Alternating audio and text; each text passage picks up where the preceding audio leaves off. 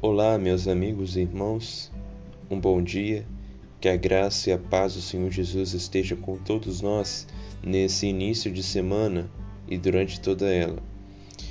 Eu quero compartilhar um texto que se encontra no capítulo 12 do Evangelho de Lucas, que é a parábola do rico insensato. A partir do versículo 13 diz: Alguém dentre a multidão lhe disse: Mestre, Diz ao meu irmão que reparta comigo a herança. Mas Jesus lhe respondeu: Homem, quem me constituiu juiz ou intermediário entre vós?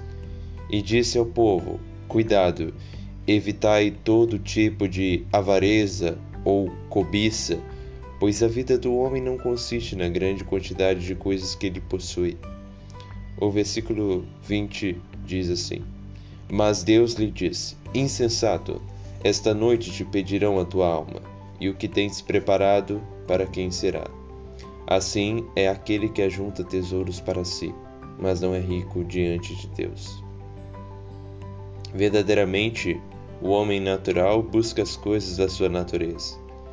E dentre essas coisas da natureza há a cobiça, a avareza, que no termo original escrito significa vantagem, ganância, práticas ambiciosas. A parábola do rico insensato é precedida por um pequeno diálogo que Jesus teve com alguém dentre a multidão, que não é citado o nome. Esse alguém dentre a multidão pediu a Jesus para repartir a herança do irmão dele com ele.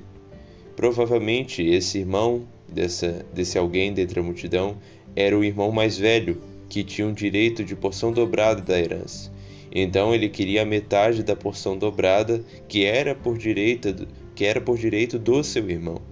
E Jesus diz: Quem me constituiu juiz ou intermediário entre vós? Jesus estava parecendo como despreocupado com uma injustiça dentro desse contexto que deveria ser solucionado não por ele, mas pelas autoridades civis. E assim, Jesus adverte sobre a cobiça. E só nesses três primeiros versículos nós aprendemos, em primeiro lugar, que Jesus Cristo não tem um compromisso com nossas cobiças terrenas. Há muitos que têm cobiçado posições, posses, que pedem a bênção de Deus, mas Deus não tem nenhuma parte com o desejo ambicioso dos homens.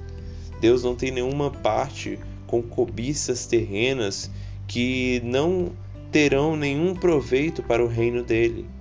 O Senhor não tem compromisso com aquilo que não é naturalmente lícito, sendo que procede de um desejo ambicioso, natural, carnal. E em segundo lugar, Jesus nos adverte que devemos ter cuidado com esse tipo de avareza, com esse tipo de desejo ambicioso, ganancioso, porque o Senhor não tem parte com essas coisas.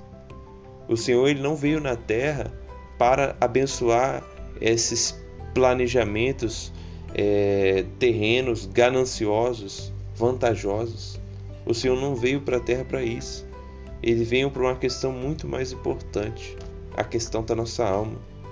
E ainda, em terceiro lugar, Jesus nos mostra que, com base nessa cobiça, devemos ter em mente que a vida não é determinada pelas nossas posses materiais.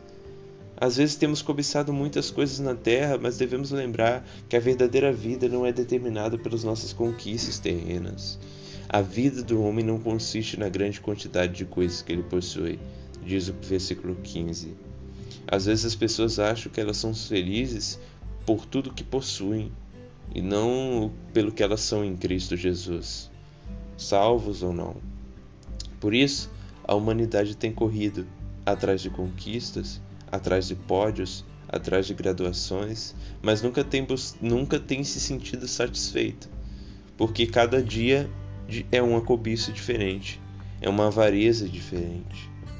E assim, a partir do versículo 20 que nós lemos, Jesus conta na parábola: Deus disse ao rico insensato: esse rico tinha um campo e o campo dele produzira muita fartura, mas ele não tinha lugar onde guardar os frutos. Então ele pensou consigo mesmo: Olha, derrubarei os meus celeiros e edificarei outros maiores, e neles colocarei todo o meu cereal e os meus bens. Então depois disso direi à minha alma: Armazenaste muito bens para vários anos. Descanso, come, bebe e regala-te. O homem dessa parábola pensara que, pela quantidade de bens que possuía, teria a felicidade verdadeira, poderia descansar durante toda a sua vida através dessas posses que guardara no seu celeiro novo. Mas Deus lhe disse: Insensato, essa noite te pedirão a tua vida ou a tua alma, e o que tens preparado, para quem será? Assim é aquele que ajunta tesouros para si, mas não é rico para com Deus. O homem que satisfaz suas cobiças terrenas, esquecendo-se assim do Senhor, sofrerá o desprazer eterno a condenação eterna. Esse homem tem planejado muitas coisas para essa vida, mas tem esquecido da vida por vir. Ele é rico com as coisas da terra, mas pobre para com Deus. Ele é rico de bens, mas pobre de bem espiritual. Ele tem tesouros na terra, mas não tem tesouro nos céus. Ele tem tesouro na vida terrena, mas não tem tesouro na vida eterna. Ele tem o prazer terreno, mas não tem o prazer eterno. Assim é aquele que ajunta tesouros para si, mas não é rico para com Deus. Assim Jesus nos adverte que devemos pensar primeiramente na nossa alma.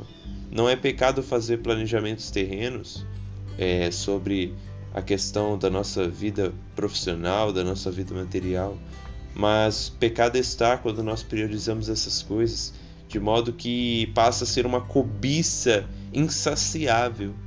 E quando a satisfazemos, esquecemos do Senhor, e assim somos réu para o desprazer eterno. Então, que possamos lembrar que devemos amontoar tesouros nos céus, onde os ladrões não roubam e a traça não corrói, onde verdadeiramente teremos um lugar eterno para viver.